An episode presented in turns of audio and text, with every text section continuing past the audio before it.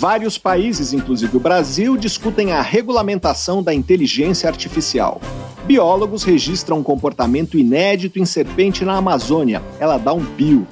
Fatores que aumentam o risco de fragilidade na velhice são diferentes para homens e mulheres.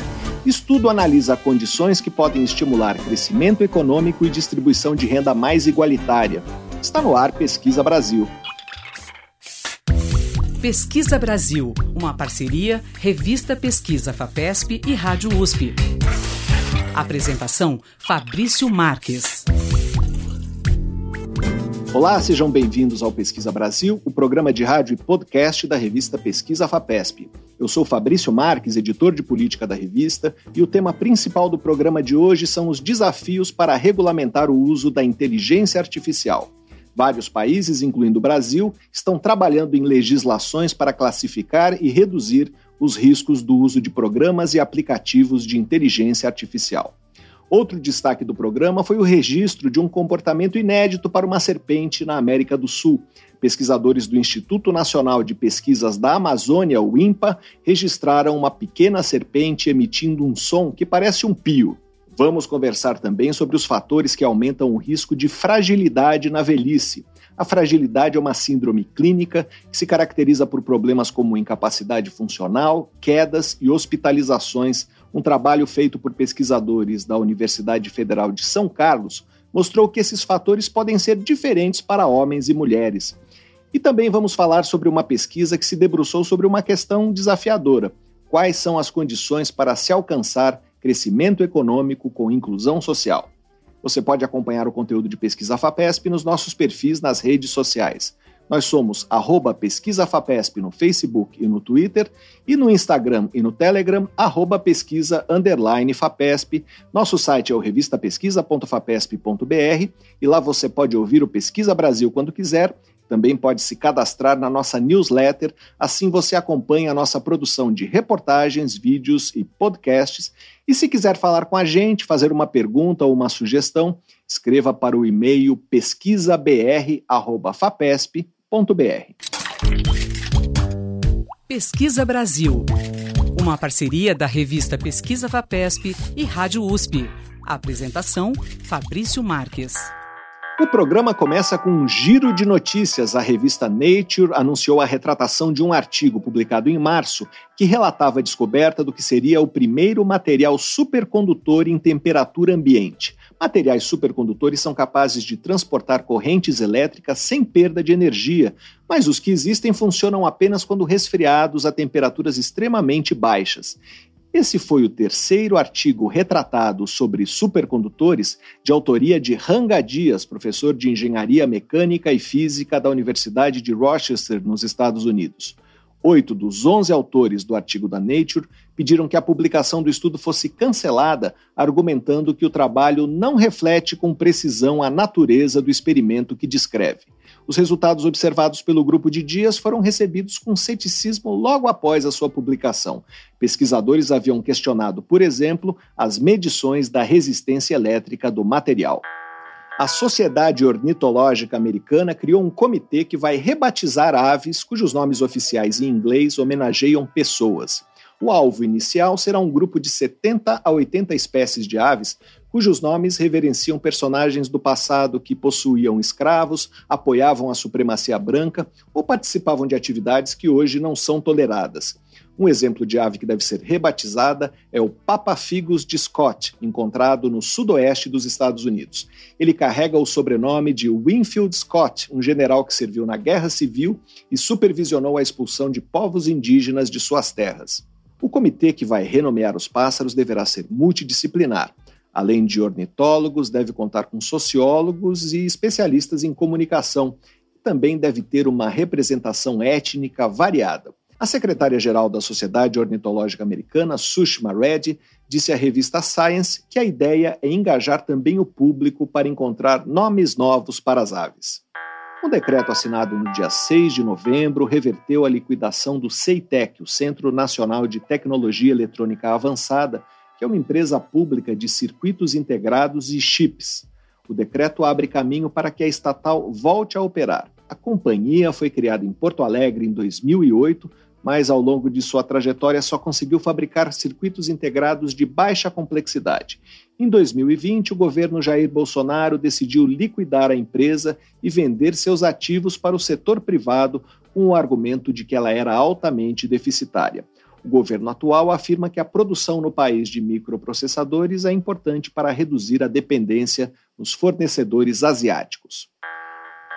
A Agência Espacial Europeia divulgou as primeiras imagens de galáxias captadas pelo seu novo telescópio espacial, o Euclid, que foi lançado em julho a um custo de 1 bilhão e 400 milhões de dólares. A primeira imagem divulgada é do aglomerado de Perseu, uma das estruturas mais massivas do universo ela mostra mil de suas galáxias envoltas em gás aquecido a milhões de graus Celsius a 240 milhões de anos-luz da Terra. Em uma missão que deve durar seis anos, o Euclid deverá catalogar um bilhão de galáxias e ajudar pesquisadores a criar o maior mapa em três dimensões do universo já feito. A missão também vai ampliar a compreensão sobre energia escura e matéria escura através da medição precisa da aceleração da expansão do universo. Pesquisa Brasil. Entrevista. Estudantes de pós-graduação do Instituto Nacional de Pesquisas da Amazônia, o INPA, encontraram uma pequena serpente papalesma durante uma caminhada noturna em uma floresta a 160 quilômetros de Manaus e resolveram documentar em um vídeo a reação da serpente ao ser manipulada. Quando se sente ameaçada, ela costuma esconder a cabeça. Mas, para surpresa deles, o animal teve uma reação mais agressiva. Se desenrolou, abriu a boca e emitiu um som parecido com um pio. Esse registro é inédito no comportamento de qualquer serpente na América do Sul e foi descrito em um artigo publicado na revista Acta Amazônica.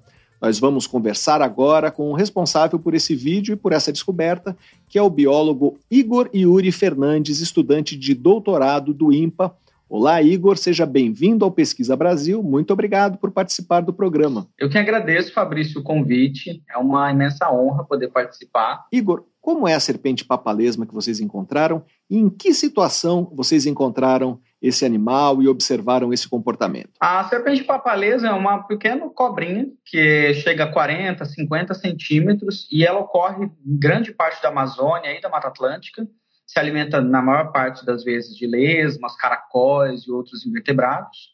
E a ocasião que nós encontramos ela foi de uma busca por cobras e sapos da, dos meu, do meu projeto de doutorado, do projeto de doutorado e mestrado dos outros colegas que estavam comigo. E foi numa pousada ao norte da, de Presidente Figueiredo, que é um município aqui do estado do Amazonas, que quer integrar a pesquisa e conservação nas suas atividades. Então, a dona da pousada cedeu 300 hectares de floresta para a gente poder explorar e procurar os animais que a gente tem interesse no nosso estudo. E foi nessa ocasião que a gente acabou encontrando essa cobrinha pequena e fazendo o registro da vocalização. Igor, a cobra, como você disse, é presente em vários lugares da Amazônia e da Mata Atlântica e nunca se tinha visto ela piando antes? É incrível saber que é um bicho que não é difícil, não é espécie rara de ser encontrada em estudos de monitoramento ou em estudos de coleta de outros colegas. E o incrível foi que ninguém nunca ouviu esse animal piando, esse animal fazendo, emitindo um som. Entretanto, a, o som que essa cobra emite é tão parecido com outros anuros de liteira ou aves que acaba que ele pode ter passado despercebido e muitas vezes, como os pesquisadores de cobras não se atentam muito à vocalização nesse, nesse tipo de animal, às vezes a coleta é rápida para o bicho não fugir. Pesquisadores de cobras são meio desesperados para pegar o bicho dentro do mato e porque ficam com medo do bicho ir embora. E a grande surpresa foi que era uma noite muito silenciosa na mata. Então isso permitiu a gente ouvir e registrar em vídeo a esse comportamento. Você falou nos anuros, anuros são sapos, rãs e pererecas, não é isso? Exatamente, são sapos, rãs e pererecas. Igor, se imagina qual seja a função desse pio? A vocalização em cobras é uma coisa meio rara. Tem alguns estudos mais avançados na América do Norte sobre o tema, mas na América do Sul foi o primeiro registro formal. Depois que a gente publicou, a gente viu, é, começou outros pesquisadores e entusiastas naturalistas a encontrar outros animais que emitiam sons também. Eu já recebi vídeo de outra cobrinha que emitia som. A nossa hipótese principal é de que ele sirva para defesa. É uma forma de emitir um som e dar um leve susto no predador na tentativa do predador soltar esse animal e ele conseguir fugir. mas ainda é necessário vários estudos por trás desse som e a influência que ele acarreta dentro dos predadores para entender melhor essa questão. Mas a principal hipótese é que seja para defesa. Outras serpentes emitem sons? Outras cobras emitem sons, barulhos, como a cascavel, que chacoalha o, o seu chocalho. Tem cobras que batem a cauda no chão para emitir sons. E a jiboia e algumas cobras cipós que fazem um chiado. Só que esses sons não são vocalizações, porque eles não têm uma estrutura dentro da, da do, do tempo. E nessa cobrinha específica, a gente tem uma estrutura de uma nota bem definida, a gente tem harmônicos bem estabelecidos, a gente consegue caracterizar esse som como uma vocalização. Igor, você estava coletando dados para sua pesquisa de doutorado, mas você também tem um projeto de divulgação científica e de conservação, que é o projeto Suaçuboia. Ah, entre as cobras brasileiras, a Suaçuboia é a que tem a maior variação de cores. Que projeto é esse? O projeto Sócio Boia, eu fundei esse projeto, é um projeto independente do meu doutorado, uh, em particular, assim, que eu tenho pesquisadores agregados, mas o principal intuito é nós mudarmos, é, mudar aos poucos o estigma social que as cobras têm, através de fotografias e vídeos. Então, nas nossas expedições de campo, expedições de outros colegas, a gente consegue tirar fotos, gravar vídeos de uma outra perspectiva das cobras e trazer isso para as pessoas. Ah, hoje nós temos uma, uma ampla gama de linhas de pesquisa com etnoherpetologia, ou seja, o simbolismo das cobras para as comunidades locais da Amazônia e para as comunidades indígenas. A gente busca os nomes populares, vamos dizer assim, verdadeiros dentro das comunidades na língua indígena. E a gente está contribu tá contribuindo com alguns livros aqui na Amazônia, inclusive guias técnicos sobre identificação de serpente, que estão sendo traduzidos para línguas indígenas, onde tem escolas aqui na Amazônia. E o intuito do projeto também é mostrar para as pessoas que as cobras podem ser animais é, de convívio harmônico com o humano. Então, gravar o vídeo da cobrinha escondendo a cabeça foi um desses intuitos de poder mostrar para as pessoas que a cobra não é aquele bicho demoníaco que vai atacar e vai matar a pessoa só de estar presente junto com ela. Igor, como é feita a divulgação desse projeto? Que instrumentos você usa para disseminar o conhecimento sobre as cobras? Até o momento, a gente está utilizando a plataforma do Instagram para poder fazer isso. Aí, aos poucos, a gente está colocando, colocando alguns vídeos no YouTube, no canal do projeto mesmo. E agora estou na metade de um livro sobre o simbolismo a cobras e serpentes na cultura humana, onde explana bem essa, a questão da linguagem, do simbolismo da cobra para as para as diferentes culturas ao redor do mundo e numa linguagem acessível. Quando a gente faz os artigos científicos e publica, normalmente eu traduzo esses artigos e explano eles de uma forma mais simples, com relações para que fique, facilite para as pessoas conseguirem entender a linguagem técnica, igual contar sobre o canto da cobra. Era muito, é muito complicado você falar em frequência, em harmônico, em amplitude de som com a comunidade local ou com a população propriamente dita. Até porque os estudos são em inglês, então tem essa dificuldade do acesso e o projeto consegue, através das, dos posts, fazer pequenos textos que são rápidos de ler e são fáceis de compreender pela população. E algumas pessoas vêm pedir o artigo, o artigo mesmo que eles querem ler tudo. Então, uma das coisas, agora a gente está construindo o site, para poder pegar os artigos e traduzir o texto dos artigos para o português e facilitar ainda mais o acesso das pessoas a esses estudos. Nós conversamos com o biólogo Igor Yuri Fernandes, estudante de doutorado do Instituto Nacional de Pesquisas da Amazônia e criador do projeto Suaçuboia. Igor, muito obrigado pela sua entrevista. Eu que agradeço, Fabrício. Foi uma honra poder responder as questões para vocês e participar dessa conversa. E se precisarem de mais coisas com cobras, o projeto Sua Suboia está aí para a gente poder conversar mais. Pesquisa Brasil, o programa de rádio da revista Pesquisa FAPESP. Vários países se movimentam para regulamentar o uso da inteligência artificial. Nós falamos aqui no Pesquisa Brasil na semana passada sobre o decreto assinado pelo presidente dos Estados Unidos, Joe Biden, que exige, por exemplo, que as empresas que desenvolvem sistemas de inteligência artificial passem a compartilhar os resultados de testes de segurança com o governo norte-americano e também que o Departamento de Comércio crie orientações para que as pessoas consigam identificar um conteúdo produzido por inteligência artificial. Quem foi mais longe até agora nesse esforço de regulamentação foi a União Europeia. o Parlamento Europeu aprovou em junho a versão final de um projeto que, se agora for aprovado pelos países membros, pode se tornar a primeira legislação sobre inteligência artificial do mundo. O projeto estabelece, por exemplo, que programas de inteligência artificial sejam sempre supervisionados por especialistas humanos para evitar que decisões importantes sejam tomadas inteiramente por uma máquina.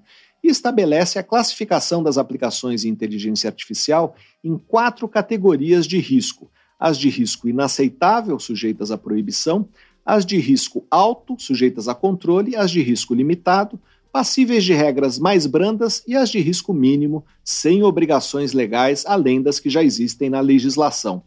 No Brasil, pelo menos quatro projetos de lei que procuram criar regras sobre o desenvolvimento, a implementação e o uso de sistemas de inteligência artificial tramitam no Congresso Nacional e devem ser discutidos nos próximos meses. A proposta mais avançada é o projeto 2338 de 2023, que segue uma lógica parecida com a do projeto europeu estabelece dois níveis de risco: o excessivo, cujas aplicações serão proibidas, e os de alto risco, que devem ser avaliados e monitorados antes e durante o seu uso. Nós vamos conversar agora com o advogado Bruno Ricardo Bione, diretor da Associação Data Privacy Brasil de Pesquisa ele integrou a Comissão de Juristas sobre Inteligência Artificial criada pelo Senado em 2022, que já concluiu seus trabalhos, e eles serviram de subsídio para o projeto de lei 2338 de 2023.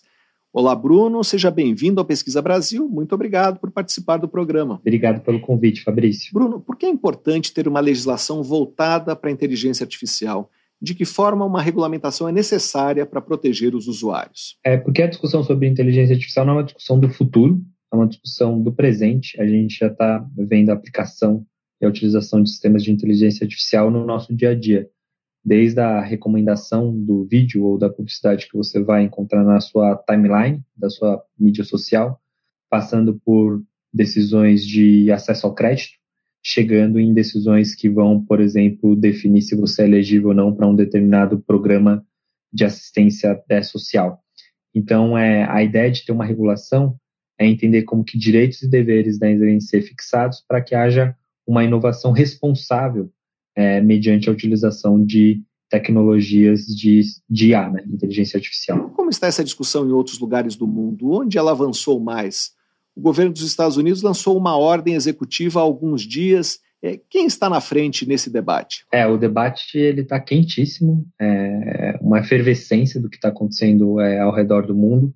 É, você mencionou os Estados Unidos, os Estados Unidos têm é, aprovado é, leis é, a nível estadual. Então, por exemplo, Nova York aprovou uma lei é, onde que ela obriga a, a, auditoria de sistemas de inteligência artificial é, relacionados a recrutamento. Né? Então, hoje a gente sabe que os processos seletivos, dado o volume, não é mais uma pessoa humana que analisa, pelo menos nas primeiras fases, mas isso já é feito de forma automatizada. E essa lei de Nova York obriga que esses sistemas eles sejam auditados para é, não acontecer discriminação, né, como já aconteceu no passado relacionado a pessoas negras e, sobretudo, mulheres, né, já que a gente tem ambientes de trabalhos que são, é, na sua grande maioria, pelo menos, é, os altos postos preenchidos por homens brancos. É, e a gente viu essa acontecer sair, né, é, uma executive order, que é como se fosse uma medida provisória é, do próprio executivo do, do, dos Estados Unidos, que também fixa é, regras é, importantes. É, além disso, a União Europeia, é, como, como sempre, tem puxado também é, essas ondas regulatórias. É, acabou de sair uma notícia agora que a presidência do, do, do, Conselho, né, do Parlamento Europeu, que, é, que hoje é presidida pela Espanha, acaba de, de chegar possivelmente num acordo político para isso ser votado, se não até o final do ano, pelo menos no início do ano que vem é, e a gente tem visto outras leis é, brotarem ao redor do mundo. E o Brasil não é diferente. Então, o Brasil ele entra é, nesse movimento global que está acontecendo, é, aonde que é necessário sim ter uma, uma regulação é, para inclusive fortalecer o desenvolvimento da tecnologia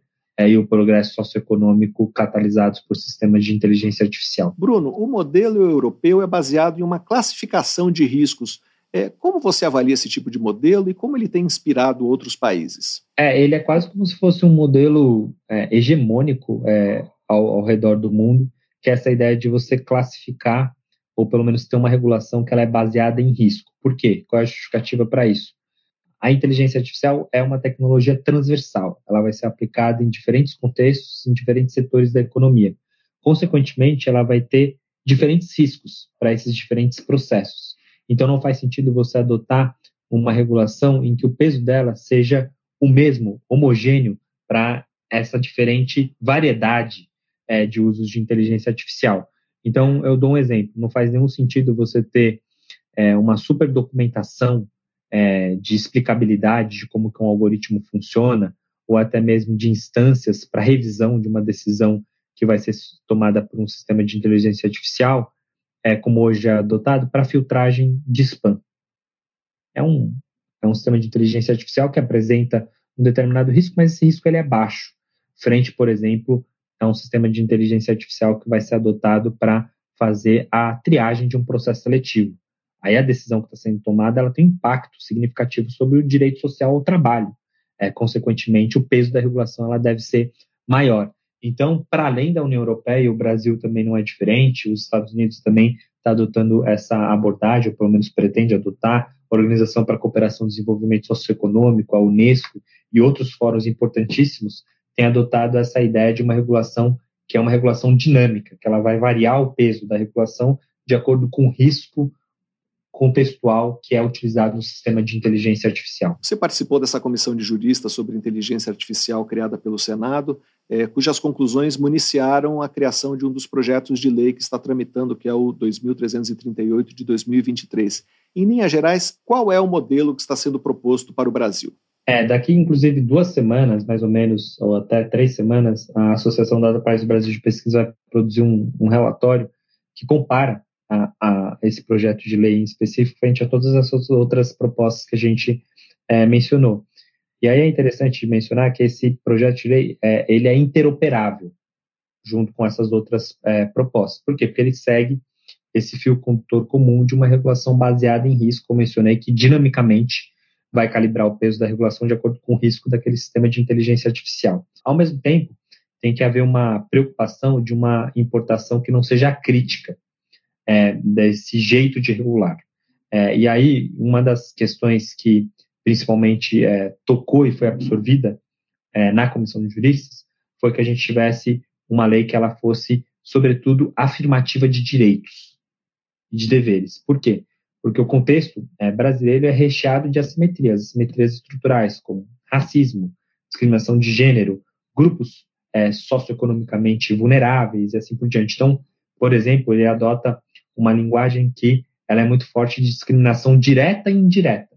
Que hoje os sistemas de inteligência artificial, eles nos discriminam porque intencionalmente quem programou, quem desenvolveu aquele sistema de inteligência artificial, fez aquilo para com esse intuito. É, muitas vezes ele aprende de forma errada porque ele consome dados que já são representativos e que reforçam discriminações já estruturais em nossa sociedade.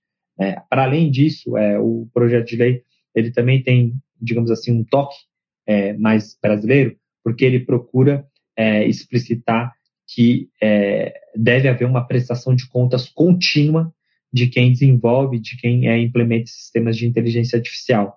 Por exemplo, o projeto de lei brasileiro ele vai falar da necessidade de você, inclusive, ter auditorias de terceiros independentes é, quando você tem sistemas de, de alto risco e que as documentações de, de, que a gente chama de avaliações de impacto algorítmico, que é quase como se fosse um relatório de impacto ao meio ambiente para sistemas de IA, é daí que a gente bebeu da fonte, elas possam ser públicas, para que a própria sociedade também fiscalize, e não apenas o Estado ter por meio das agências reguladoras, né?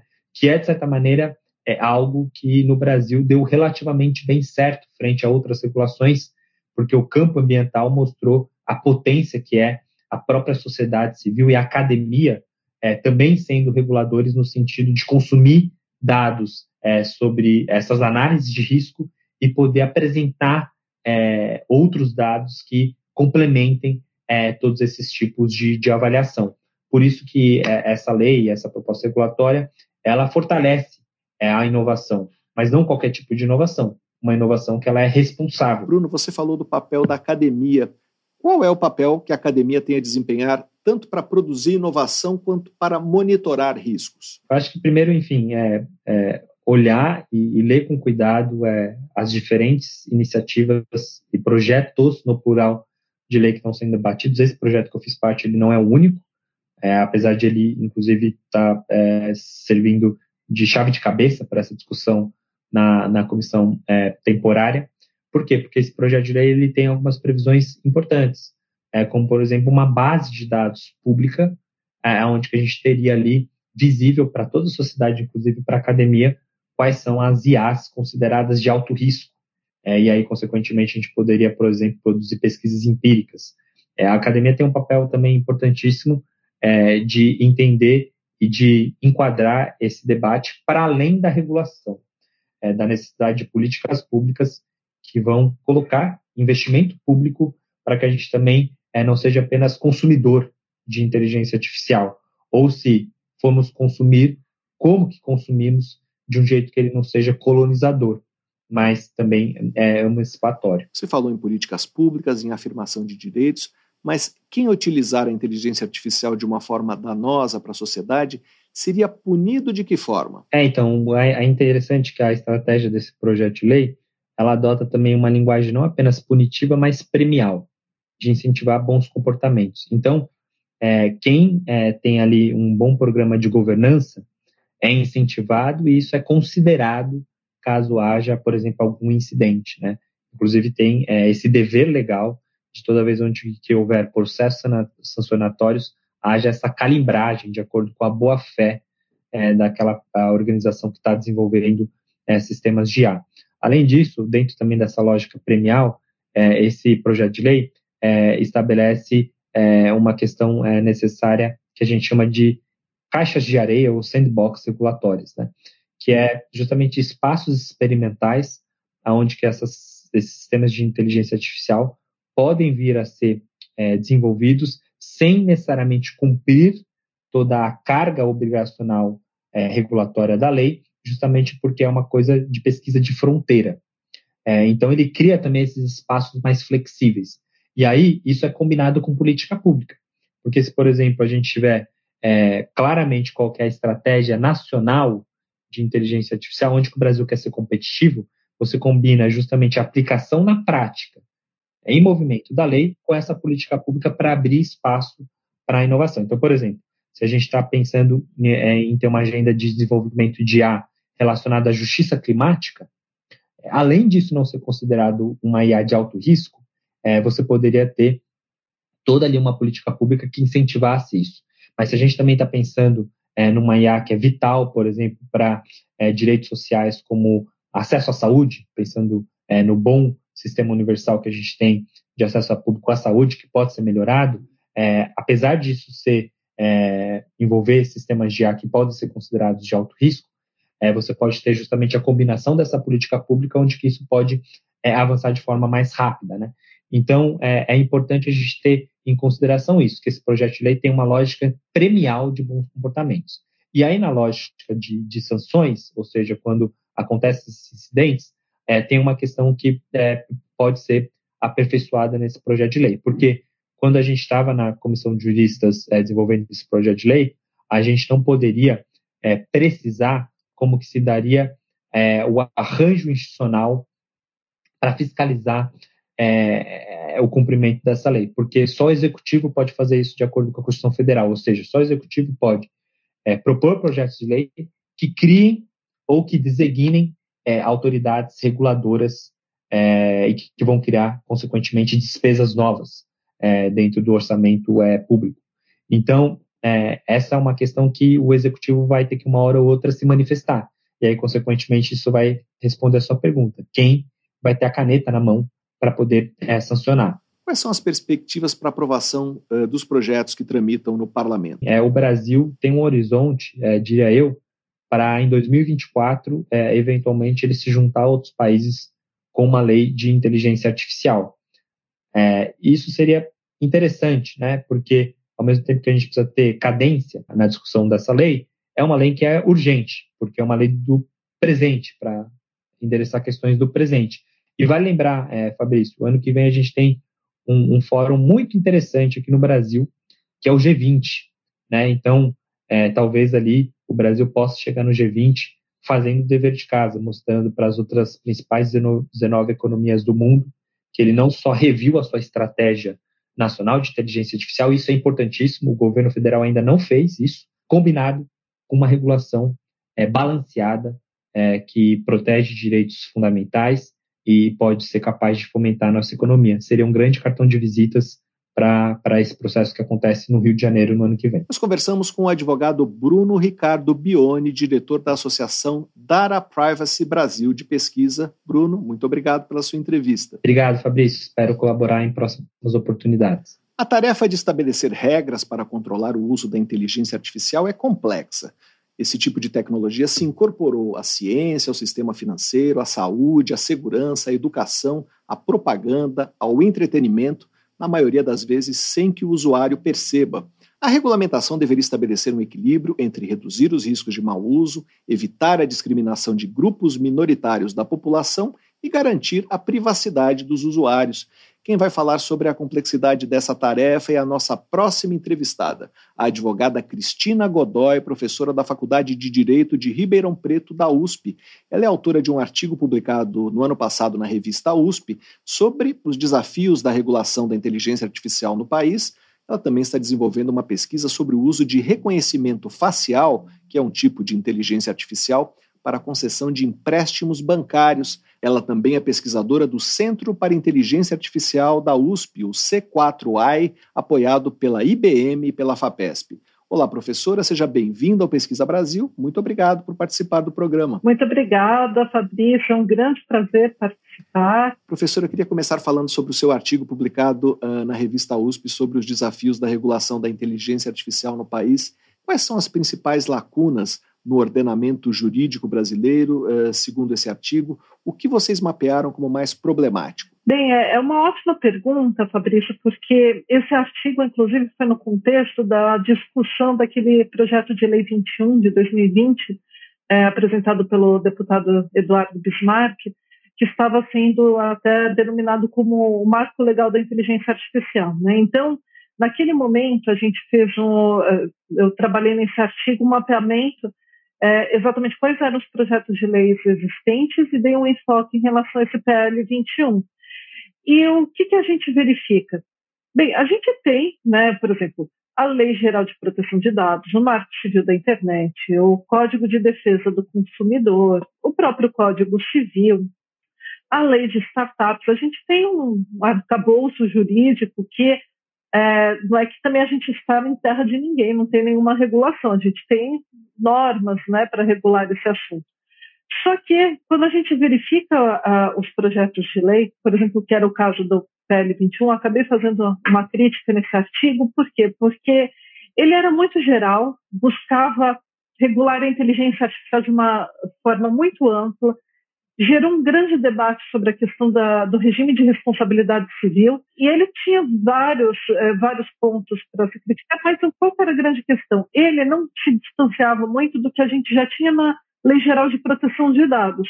E aí, eh, depois, foi, ele foi aprovado na Câmara de Deputados, passou depois para o Senado, aí foi feita uma, uma comissão de juristas para debatê-lo, com um relatório de mais de 900 páginas sobre isso, é, sobre esse PL, ele acabou servindo como base agora do projeto de lei 2338 de 2023, proposto pelo senador Rodrigo Pacheco, que agora sim ele já é um pouco mais detalhado.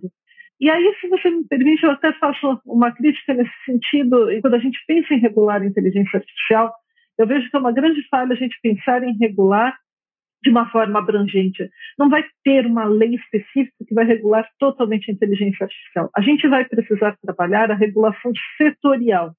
O que a gente pode ter uma lei geral é para falar né, dos princípios que a gente tem, inclusive, né, a gente a, a, a, tem convenções internacionais né, de caráter principiológico, mesmo da OCDE, que a gente pode até ter uma lei incorporando esses princípios de forma clara e pensar naquilo que a gente não quer em termos de uso de inteligência artificial, que no, no, nesse projeto de lei do Rodrigo Pacheco, ele tem um risco excessivo que não deve ser autorizado. Então, por exemplo, vulneráveis, né, inteligência artificial que possa é, influenciar decisões de grupos vulneráveis, né, o uso também da inteligência artificial pelo setor público para influenciar decisões perigosas contra saúde, segurança.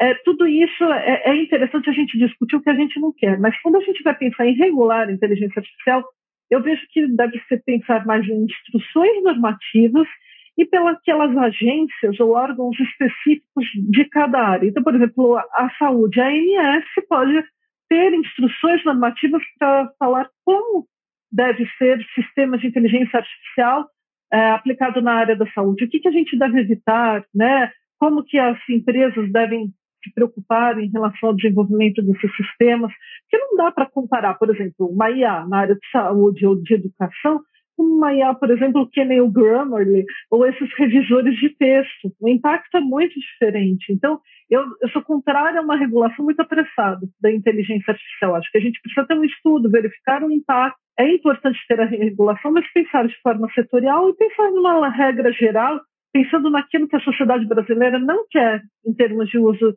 de inteligência artificial, que o risco é inaceitável. Né? Por exemplo, ninguém está falando de reconhecimento facial em tempo real.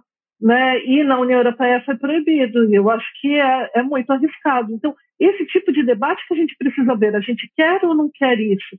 E aí sim ter uma lei geral né, nesse sentido. A senhora fez uma pesquisa recentemente sobre o uso de reconhecimento facial por sistemas bancários, não é isso?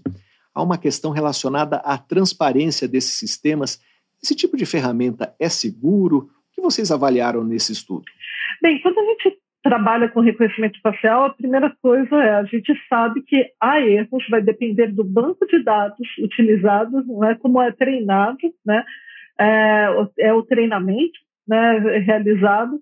Então, como a gente vê, por exemplo, reconhecimento facial para populações negras, né, sempre tem uma acurácia menor, né, e a, é, e a taxa de erro é muito superior a, a comunidades brancas, enfim, mulheres e homens, né, a taxa de acerto em homens é maior. Então a gente vê essas variações. Então, qual é a grande questão? Nesse caso, a gente fez a raspagem no TJ São Paulo, né, que é o Tribunal de Justiça de São Paulo, na segunda instância, e a gente, para nossa surpresa, a gente agora, na última raspagem, é, a gente chegou a 2.500 acórdãos, é, e boa parte é de direito bancário, falando do uso de reconhecimento facial pelos bancos.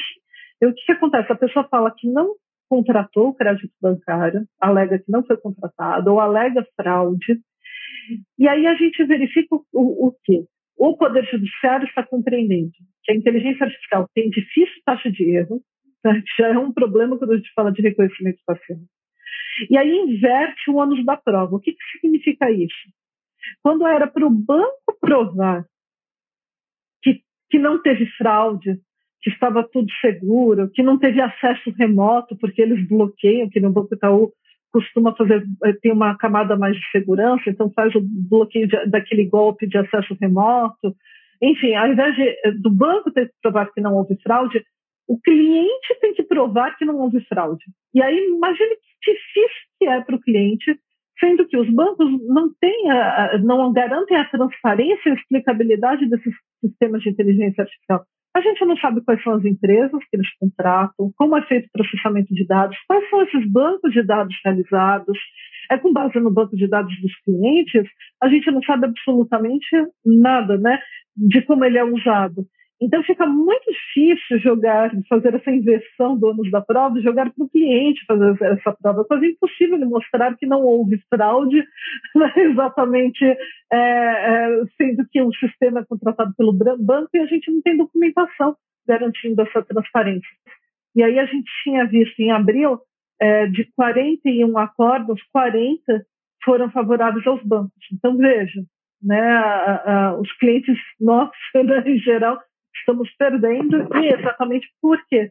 Porque não existe transparência mais, está tendo essa inversão de ônus da prova. Então, como, como que vai garantir né, que eu solicitar que o cliente prove se você não tem a garantia da transparência em relação aos sistemas de ar? Olha, sinceramente, mesmo que houvesse eu vejo que não deveria ser invertido o ônus da prova. Né? A taxa de erro não é baixa no sistema de reconhecimento facial. Ele pode dar um suporte, mas ela não é baixa. Então, eu, eu vejo que é muito mais fácil o banco provar que foi o contrário, né? que estava tudo certo e não teve fraude ou não teve nenhum erro. Professora, e como essa questão da transparência deveria ser tratada na regulação? Assim, a primeira questão é que não precisa revelar o algoritmo. Você tem que garantir, por exemplo, uma, uma transparência documental, né, de caráter técnico, uma transparência pensando para o público leigo, que também vai ler e vai entender. Então, explicar, né, ter uma documentação explicando qual foi o método utilizado, quais foram os vieses que se buscou neutralizar nesse, né, e como que foi feito para se neutralizar possíveis vieses, enfim, é, discriminações da, das decisões, né? Verificar também como que foi feito esse banco de dados, o tratamento né, desses dados, se foi verificado uma é, desproporção né, nesse banco de dados por categorias de indivíduos, se buscou corrigir essa diferença, por quê? Porque quanto maior for a diferença dentro dos bancos de dados, melhor para treinar a inteligência artificial. Então, é, a gente precisa fazer, garantir é, essa, essa diversidade dentro do banco de dados. A sociedade muda muito, então a gente precisa sempre estar acompanhando, não é desenvolver o sistema de inteligência artificial, deixar rodando não acompanhar mais. Então, eu vejo dessa forma a melhor maneira né, da gente pensar em, em transparência da IA. Nós conversamos com Cristina Godoy, professora da Faculdade de Direito de Ribeirão Preto, da Universidade de São Paulo, Professora, muito obrigado pela sua entrevista. Eu que agradeço e um ótimo dia a todos. Pesquisa Brasil. Entrevista.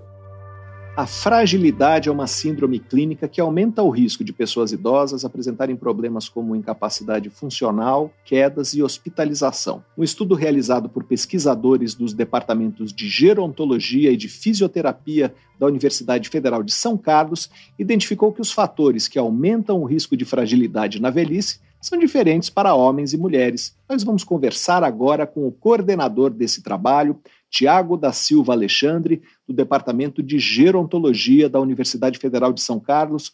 Olá, professor, seja bem-vindo ao Pesquisa Brasil. Muito obrigado por nos atender. Olá, Fabrício, tudo bem? Prazer estar aqui com vocês. A pesquisa é fruto da tese de doutorado de Daiane Capra de Oliveira, que foi orientada pelo professor Tiago.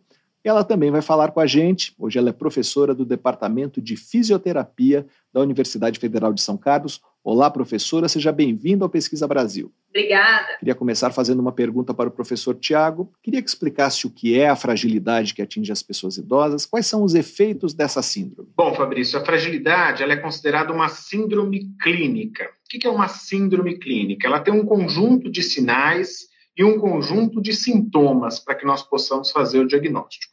E a fragilidade, então, como uma síndrome clínica, ela é o produto da quebra da capacidade dos nossos sistemas corporais de responderem a situações estressantes. Vou dar um exemplo.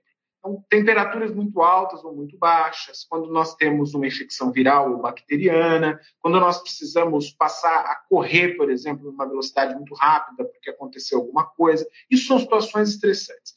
Então, essa quebra do equilíbrio homeostático dos sistemas corporais prejudica esta resposta dinâmica a esses estressores. E aí faz com que as pessoas fiquem mais vulneráveis a questões que nós chamamos de desfechos adversos na saúde. Quais são esses desfechos adversos? Queda, hospitalização, perda funcional e morte.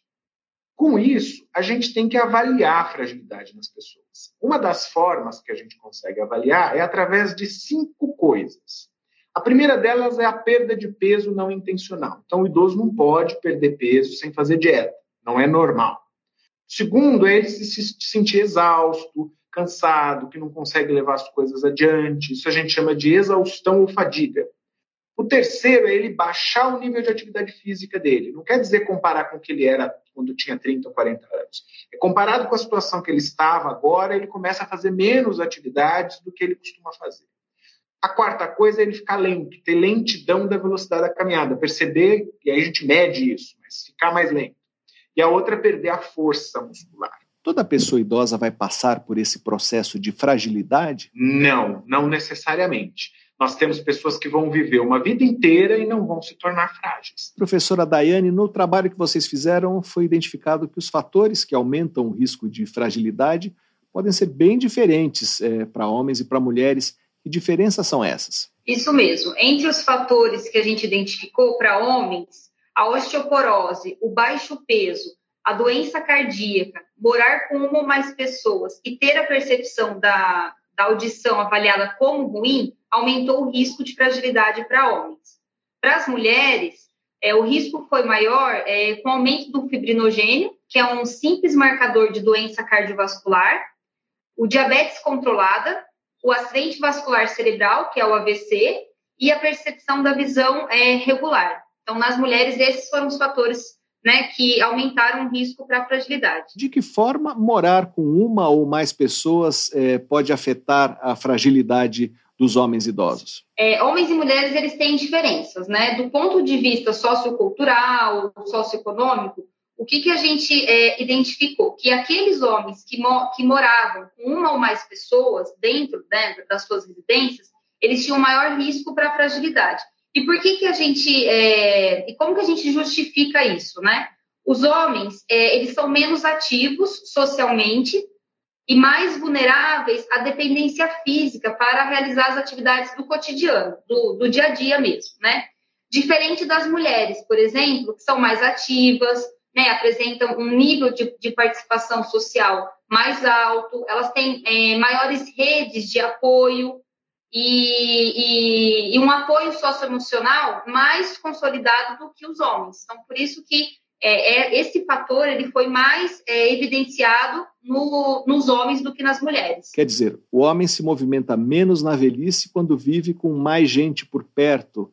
É isso, professor Tiago? Na verdade, assim, a gente tem um comportamento masculino diferente do feminino em relação a essas questões sociais, e quando ele fica, no caso, com a sua esposa, essa questão geralmente é ou ele mora com a esposa ou ele mora com uma outra parceira que não a primeira esposa. Ele tem um certo cuidado a mais dessa esposa, de uma certa forma, ele restringe um pouco mais as suas relações sociais com outros homens, né, das amizades, das, das questões de relacionamento social, e esse isolamento muitas vezes aumenta o risco dele se tornar frágil ao longo do tempo. Como esse estudo foi feito? Esse estudo é resultado de uma parceria entre a Universidade Federal de São Carlos, o Departamento de Epidemiologia e Saúde Pública da University College London, em Londres. Lá eles têm um estudo longitudinal que começou em 2002 e que é realizado até hoje. Então, nós usamos essa base de dados inglesa e deste grupo de pessoas que moram na Inglaterra, nós trabalhamos com 1.747 pessoas que tinham 60 anos ou mais em 2004 e que não tinham fragilidade. Quer dizer, todas elas não apresentavam a síndrome da fragilidade. E nós acompanhamos essas pessoas por 12 anos. Então, de 4 em 4 anos, elas eram reavaliadas. E com esta avaliação de 4 em 4 anos, nós pudemos, então, ver como um filme a vida dessas pessoas, e aí a gente conseguiu entender quais fatores que elas tinham lá no começo do estudo, que e ao longo do tempo que elas iam desenvolvendo essas questões né, de saúde, mudanças socioeconômicas, quais delas caracterizavam o maior risco para este processo de fragilização. Esses dados podem ser extrapolados para outras populações além da população da Inglaterra eles são representativos? Esses dados são representativos da população que vive na Inglaterra e como a gente pode analisar eles num outro contexto como o nosso, do Brasil, por exemplo. Nós temos algumas questões que são biológicas. Estas questões que são biológicas provavelmente são muito semelhantes entre o que acontece lá e aqui, porque elas são inerentes ao ser humano, são biologia. Agora, as questões socioeconômicas, as questões comportamentais, e a consequência dessas questões de saúde serem bem tratadas e conduzidas, estas podem sofrer influência da questão ambiental. Então, a gente precisa conduzir esses estudos semelhantemente uh, no Brasil ou em outras regiões, para que a gente possa ver qual a influência destes outros fatores socioeconômicos, comportamentais e do sistema de saúde conduz o tratamento dessas doenças e verificar se nós teríamos resultados semelhantes ou diferentes. Mas o importante é que esse estudo abre uma porta para que a gente comece a analisar o processo de fragilização em diferentes contextos, para que a gente pense em tratamentos e estratégias e políticas de saúde específicas para as populações uh, que residem naqueles determinados locais. E o que fazer agora com esses dados? Como esse estudo pode ser revertido em políticas públicas eh, ou em estratégias que aumentem o bem-estar uh, de homens e mulheres durante o processo de envelhecimento?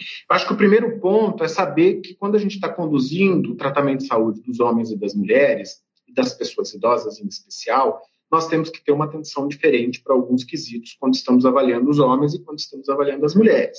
Por quê? Porque essas informações elas nos ajudam a subsidiar alguns programas de intervenção que vão ser destinados a homens e destinados a mulheres.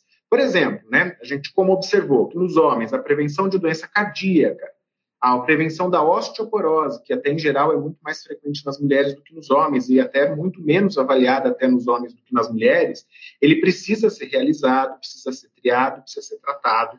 Essas pessoas precisam receber orientação nos serviços de saúde para prevenção dessas doenças do ponto de vista dos fatores de risco, melhorar e serem orientados em relação aos seus hábitos comportamentais, seus hábitos alimentares, né? Portanto, essas pessoas precisam também, no caso dos homens, passar por uma avaliação sensorial, auditiva, mais frequentemente, porque isso também foi um fator que nos homens aumentou o risco de fragilização. Estimular esses homens a terem mais atividades sociais, amigos, participação da sociedade e também adequação alimentar naqueles homens que estão sob baixo peso, que são risco de fragilização.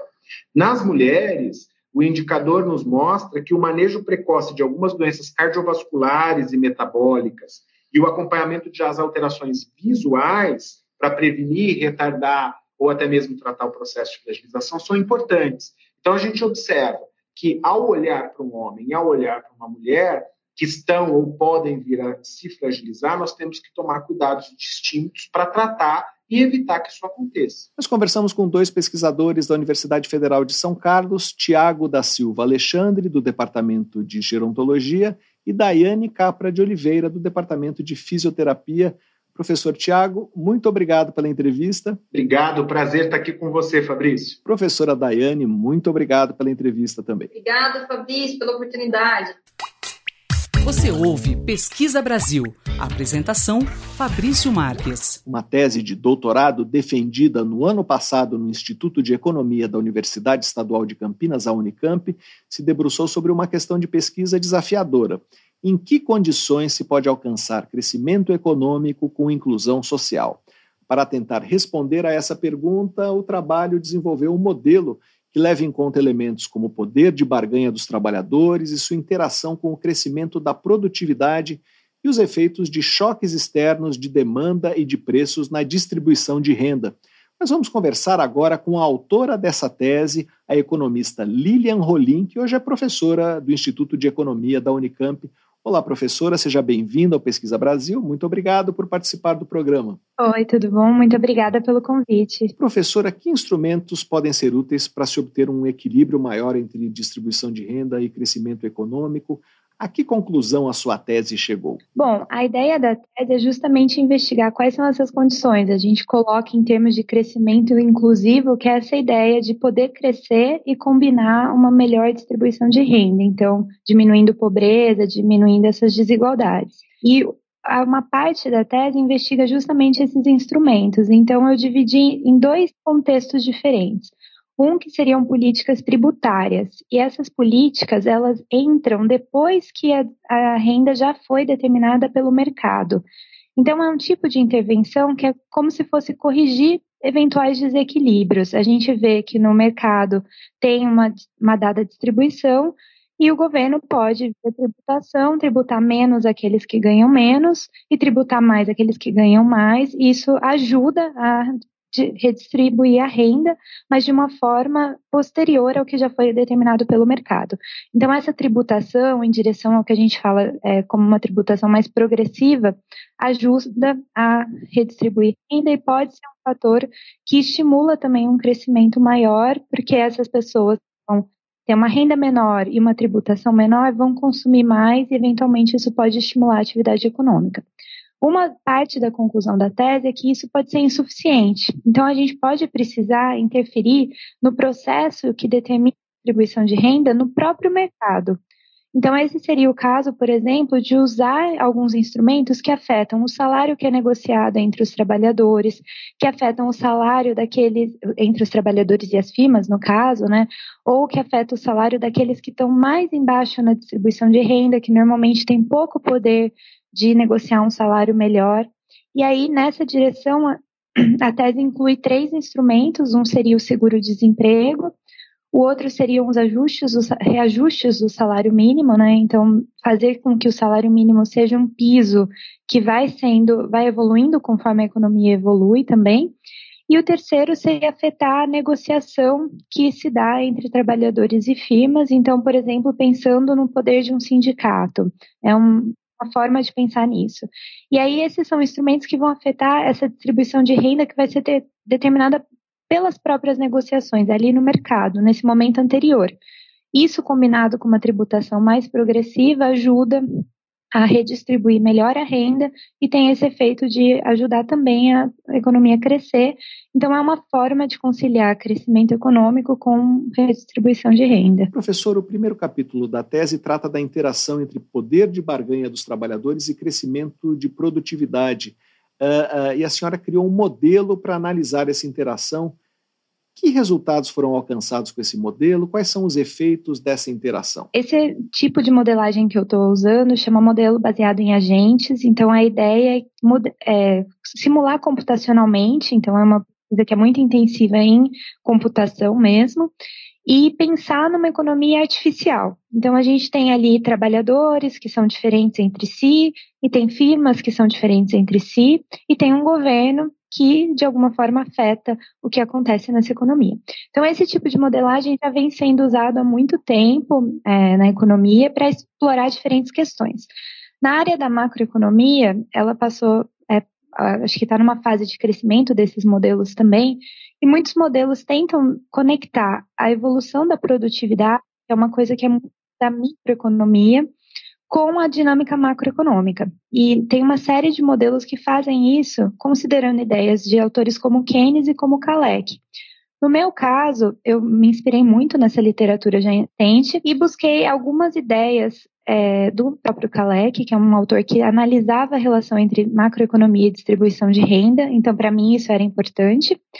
E eu busquei que aquele modelo que eu estava construindo reproduzisse algumas ideias que o Kalec havia apontado e que são observadas na economia empiricamente.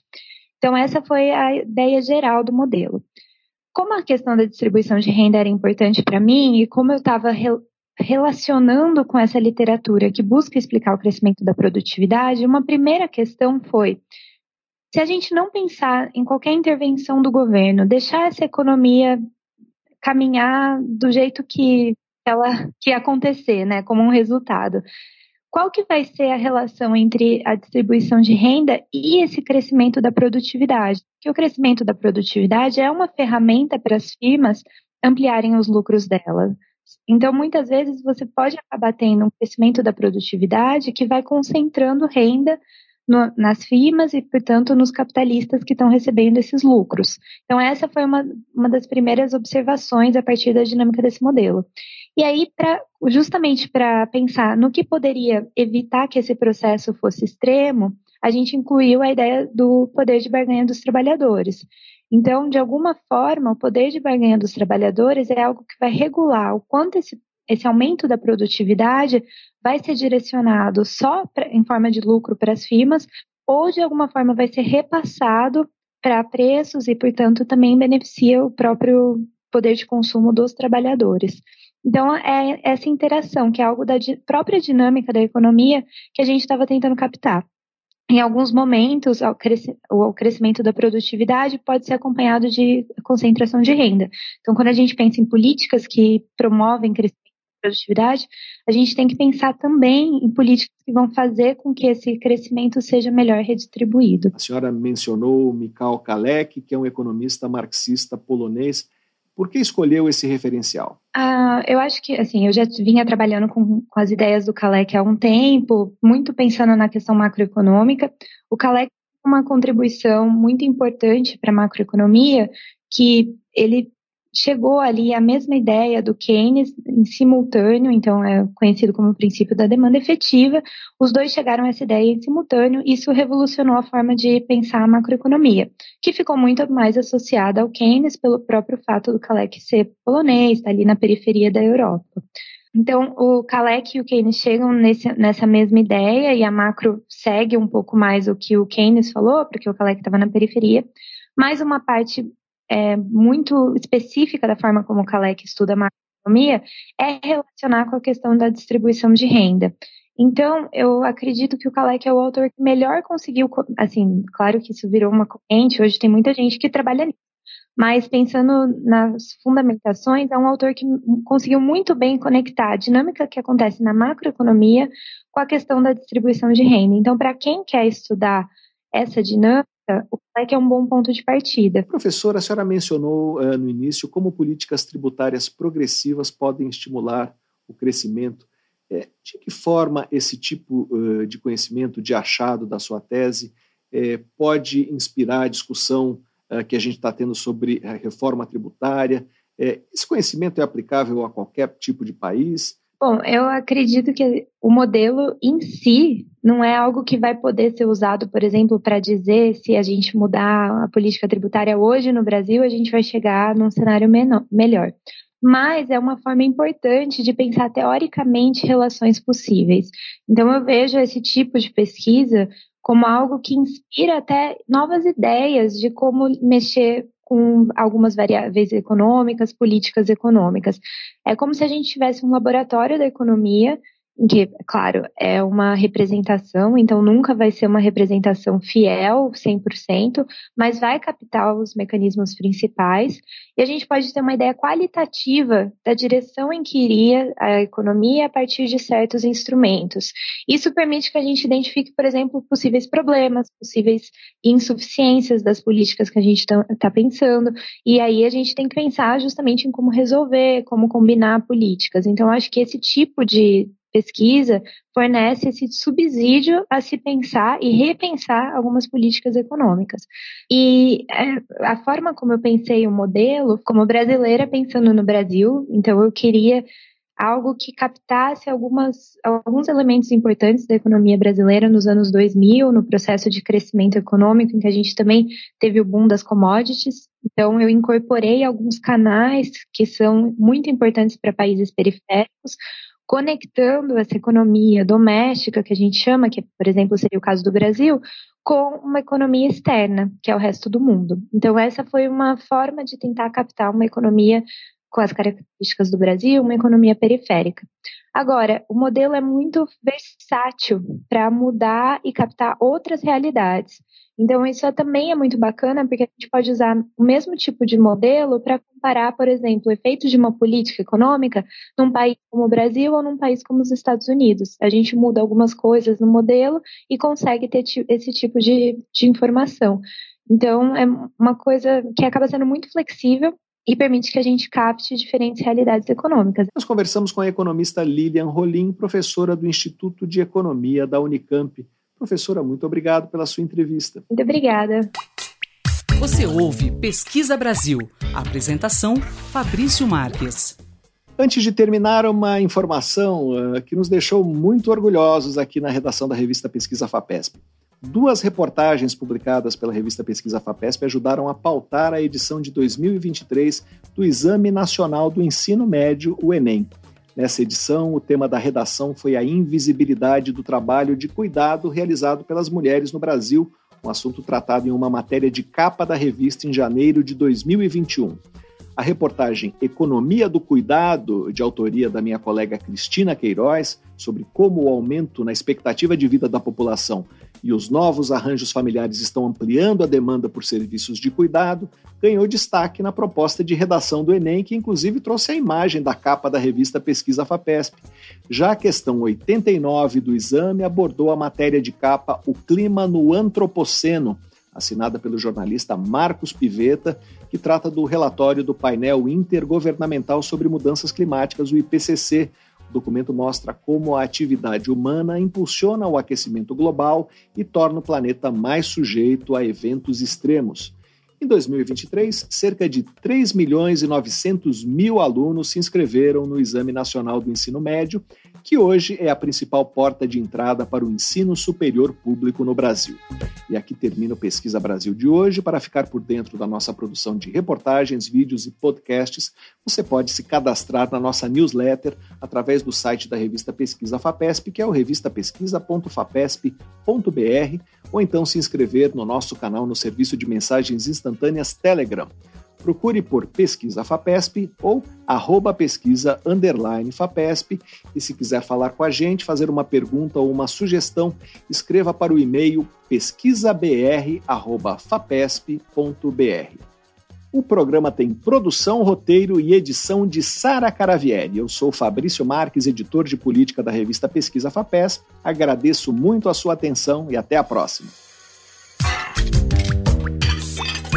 Você ouviu Pesquisa Brasil, uma parceria da revista Pesquisa FAPESP e Rádio USP.